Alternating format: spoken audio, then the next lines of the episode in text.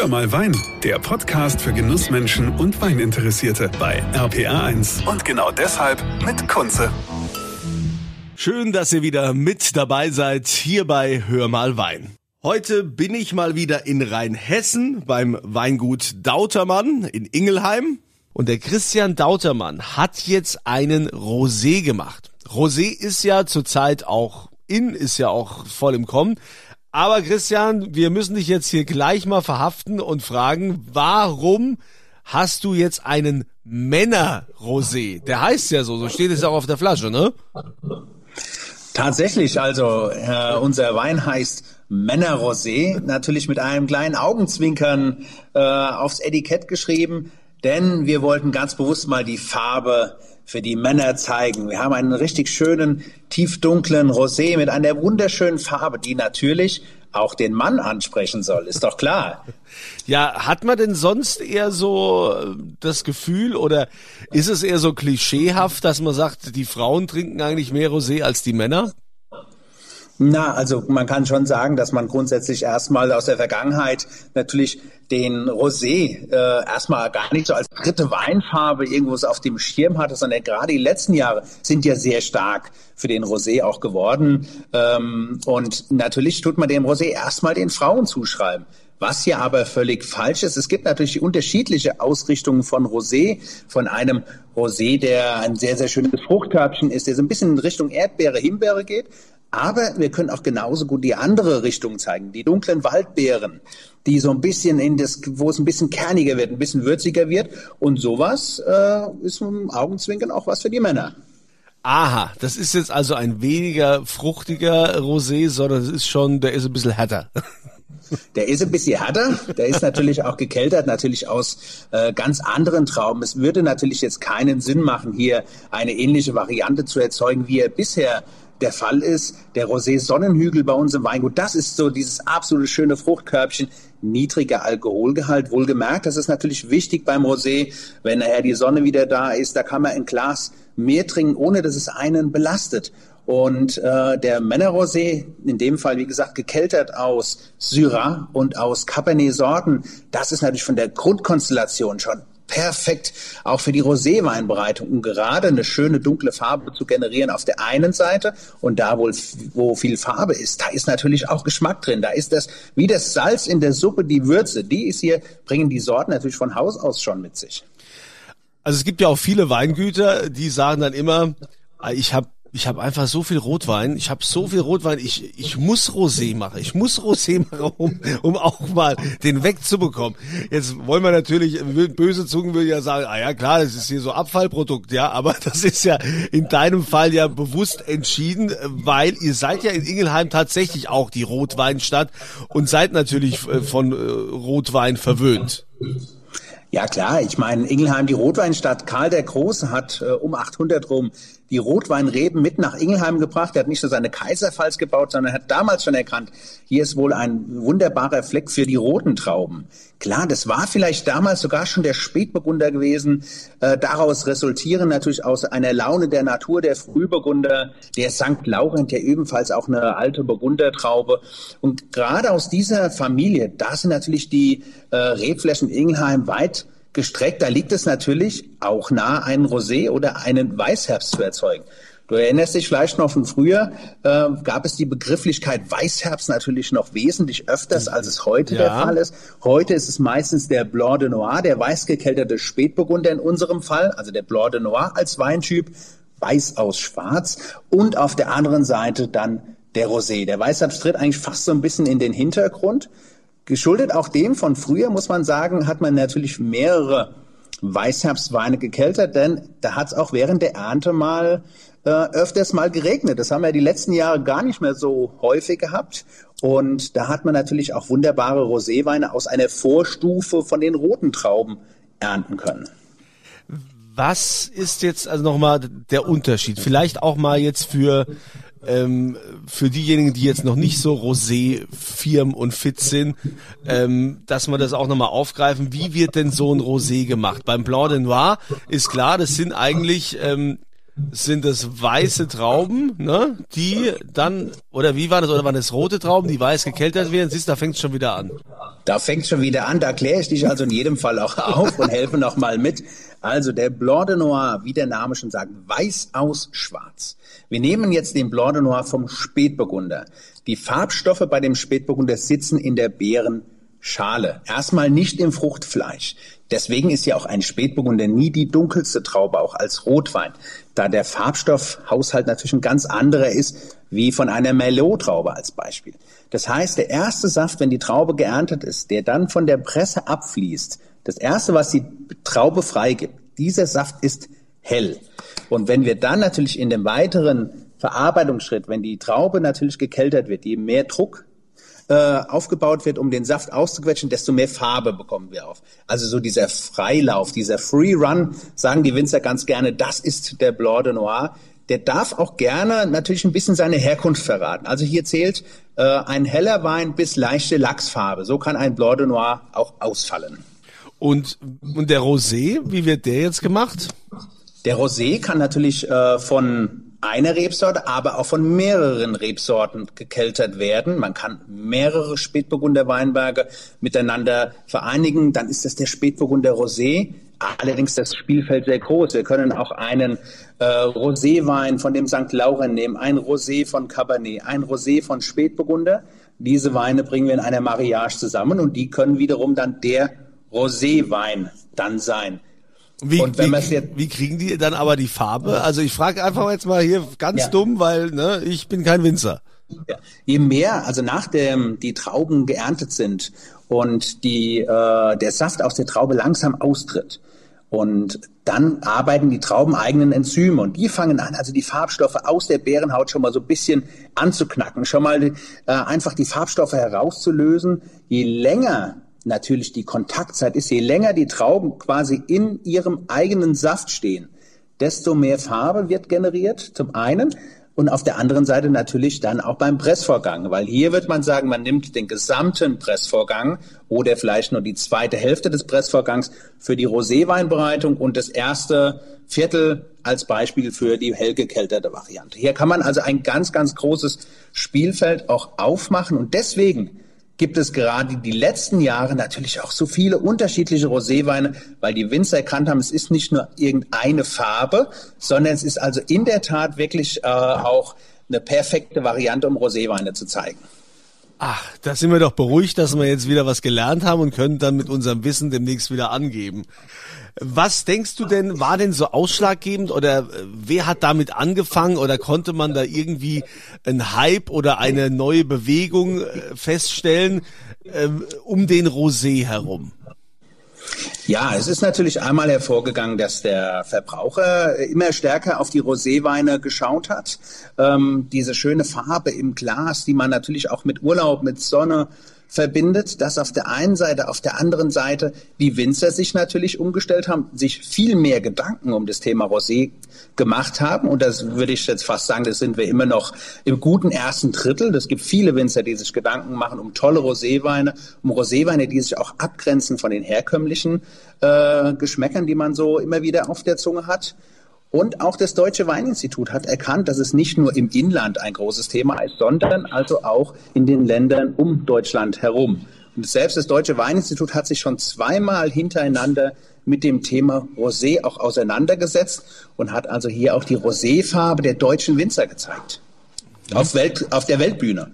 Okay, also und jetzt hat das Weingut Dautermann einen Männerrosé, ja, der auch äh, für die harten Männer äh, halt eben ein bisschen anders schmeckt und wahrscheinlich kräftiger ist, denke ich mal, ne? Na, es ist äh, also in der Tat auch so gekommen, dass äh, wir unsere Weinberge zu 90 Prozent von Hand ernten und äh, es ist so, dass wir viele Ingelheimer haben, die ja ständig mit uns draußen in den Weinbergen sind während der Lese. Und die wollen immer ganz genau wissen, was ernten wir denn heute oder meistens jetzt gerade. Und äh, es hieß öfters immer wieder, wir ernten für Rosé. Dann haben natürlich unsere Helfer Rosé haben wir doch gestern schon gehabt. Genau, heute haben wir aber nochmal Rosé oder zwei Wochen später, weil wir ganz andere Trauben haben. Und dann wollen die ganz genau, ja, was wird es denn ganz genau? Und ich meine, als Winzer braucht man natürlich auch einen Plan bei der Produktion. Das ist ja auch klar. Da passierte nicht einfach irgendwo was, sondern man sollte schon eine Idee haben, was man in welchem Weinberg produziert. Und in diesem Fall war es der Syrah und der Cabernet. In dem Weinberg äh, waren wir gerade dabei, die Trauben zu schneiden. Und dann habe ich aus Spaß gesagt, es gibt ein Männerrosé. Mhm. Und dann haben natürlich alle aufgeschaut und haben gesagt, wie, was ist denn das? Männerrosé, es sind auch viele Frauen bei uns natürlich äh, mit in der Lese.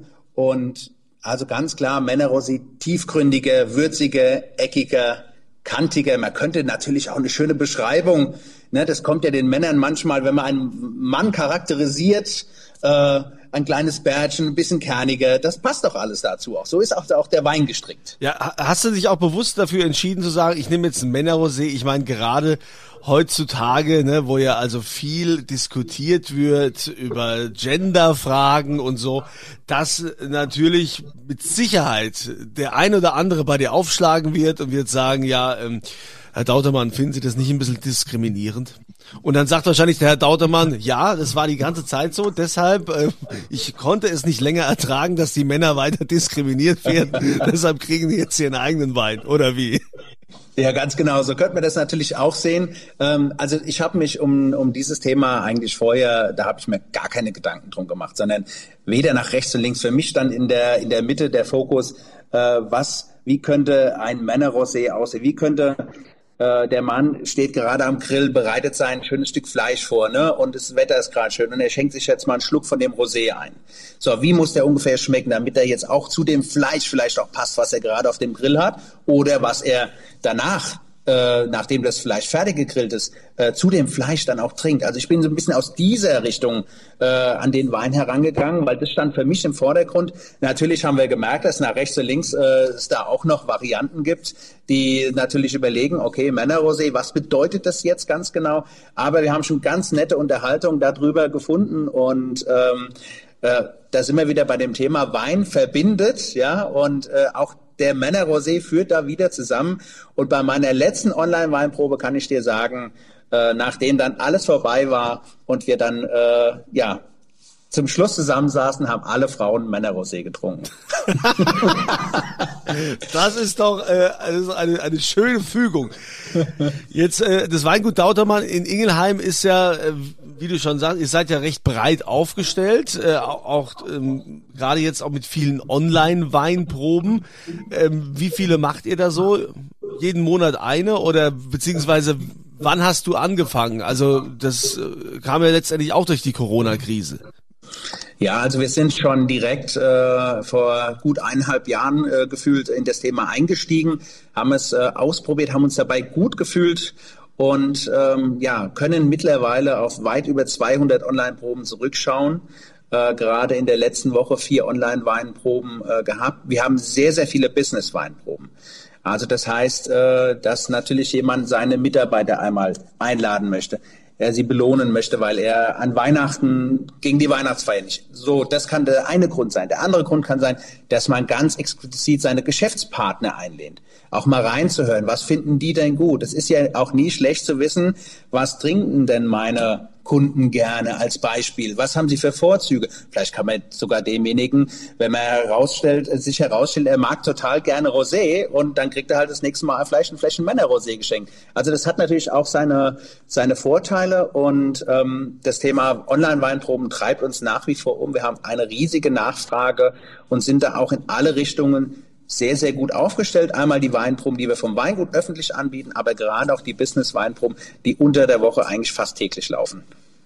Finde ich cool. Also das ist ja auch ein völlig neues äh, Geschäftsfeld, dadurch, dass ja die Gastro zu ist und ähm, ihr ja an die Gastronomie nichts liefert oder ihr könnt schon liefern, aber dann zahlen die vielleicht nicht und dann steht's da ewig rum.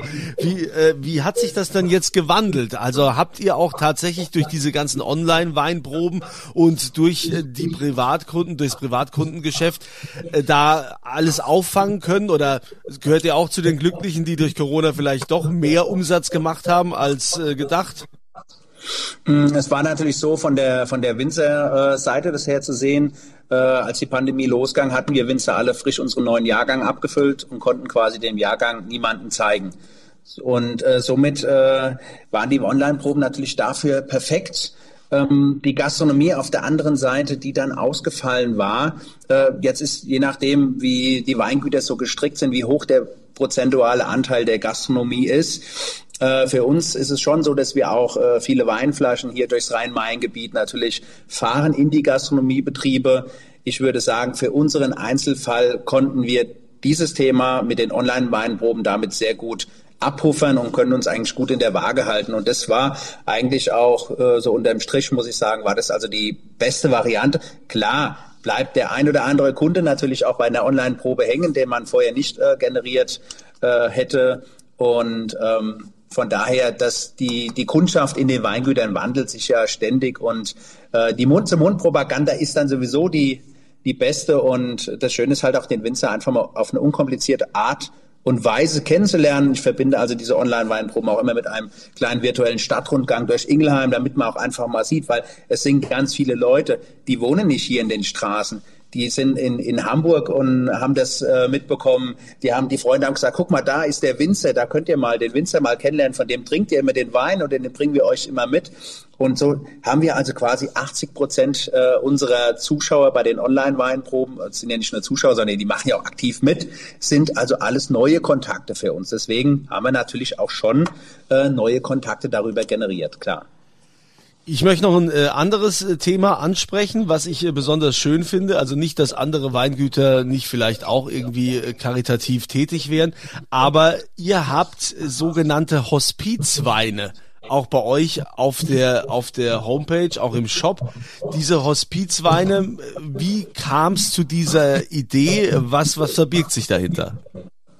Na, also das ist natürlich ein sehr sehr äh, schönes äh, Projekt denn äh, das Thema Hospiz, ähm, bin ich der Meinung, der eine oder andere wird, also früher oder später wird man damit immer wieder in Kontakt kommen. Und in Ingelheim war man die ganze Zeit auf der Suche nach einer Stelle, wo man ein Hospizgebäude bauen kann. Ein Hospizzimmer kostet rund 200.000 Euro, voll ausgestattet, dass auch Angehörige dort mit übernachten können. Und äh, es ist ja letztendlich aber trotzdem so ein Tabuthema so Hospiz, äh, ja, haben wir ja schon mal gehört, beziehungsweise es ist natürlich so, man tut sich da immer erstmal ein bisschen schwer damit. Und den Hospizverein zu unterstützen, das sollte es doch allemal äh, auf jeden Fall wert sein, dass man hier sich äh, engagiert. Und wir als Weingut haben das äh, in dem Fall mit unserer Hospizedition getan, haben also die Brücke zu dem Hospizverein geschlagen. Dort stand ein kleines Jubiläum an auf der einen Seite. Auf der anderen Seite haben wir gesagt, lasst uns das machen. Da kann man ganz äh, aktiv den Verein unterstützen, aber ohne dass man jetzt irgendwo äh, was auf ein Konto überweist, sondern einfach in der praktischen Art und Weise und wir reichen das dann weiter und gut die Hälfte des, äh, des Erlöses der Flasche Wein geht direkt an das Hospiz. Und somit kann sich jeder, es gibt drei verschiedene Weine und somit kann sich natürlich jeder äh, dann auch äh, was aussuchen, ist für jeden was dabei. Und ähm, die Stelle ist jetzt da, wo das Hospiz gebaut werden kann und wir werden das noch weiter tun. Das kommt sehr, sehr gut an. Und äh, gerade dieses Thema der äh, Zusammenarbeit mit lokalen äh, Einrichtungen ist immer natürlich äh, von Vorteil und ist immer schön, weil man hilft sich gemeinsam. So wird in Ingelheim auch gerade eine Werkstatt für Behinderten neu gebaut. Hier sind wir also auch gerade dabei, Kontakte zu knüpfen, einen eigenen Weinberg vielleicht mit einem äh, Team von jungen behinderten Menschen äh, zu bewirtschaften, egal ob das nachher eine reine Traubenproduktion ist, ob das ein Traubensaft ist. Wegen mir vielleicht auch ein Wein, das sind wir noch ganz offen, sind noch in der, in der Findungsphase.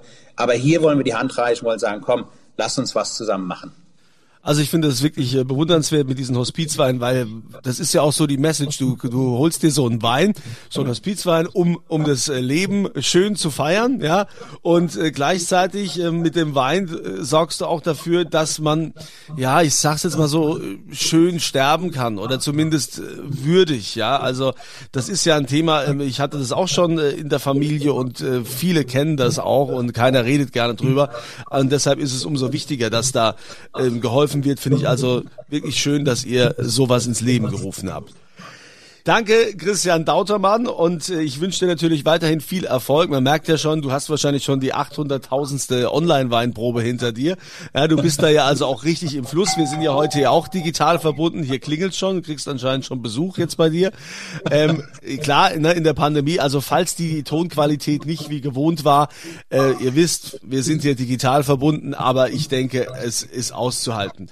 Also alles Gute für dich und äh, ein tollen äh, Männerwein, den du hier kreiert hast. Ich hoffe, dass ganz viele äh, da begeistert sein werden, wenn die den probieren, so wie auch ich. Ja, ich muss den ja auch mal probieren, um mitreden zu können. Ne?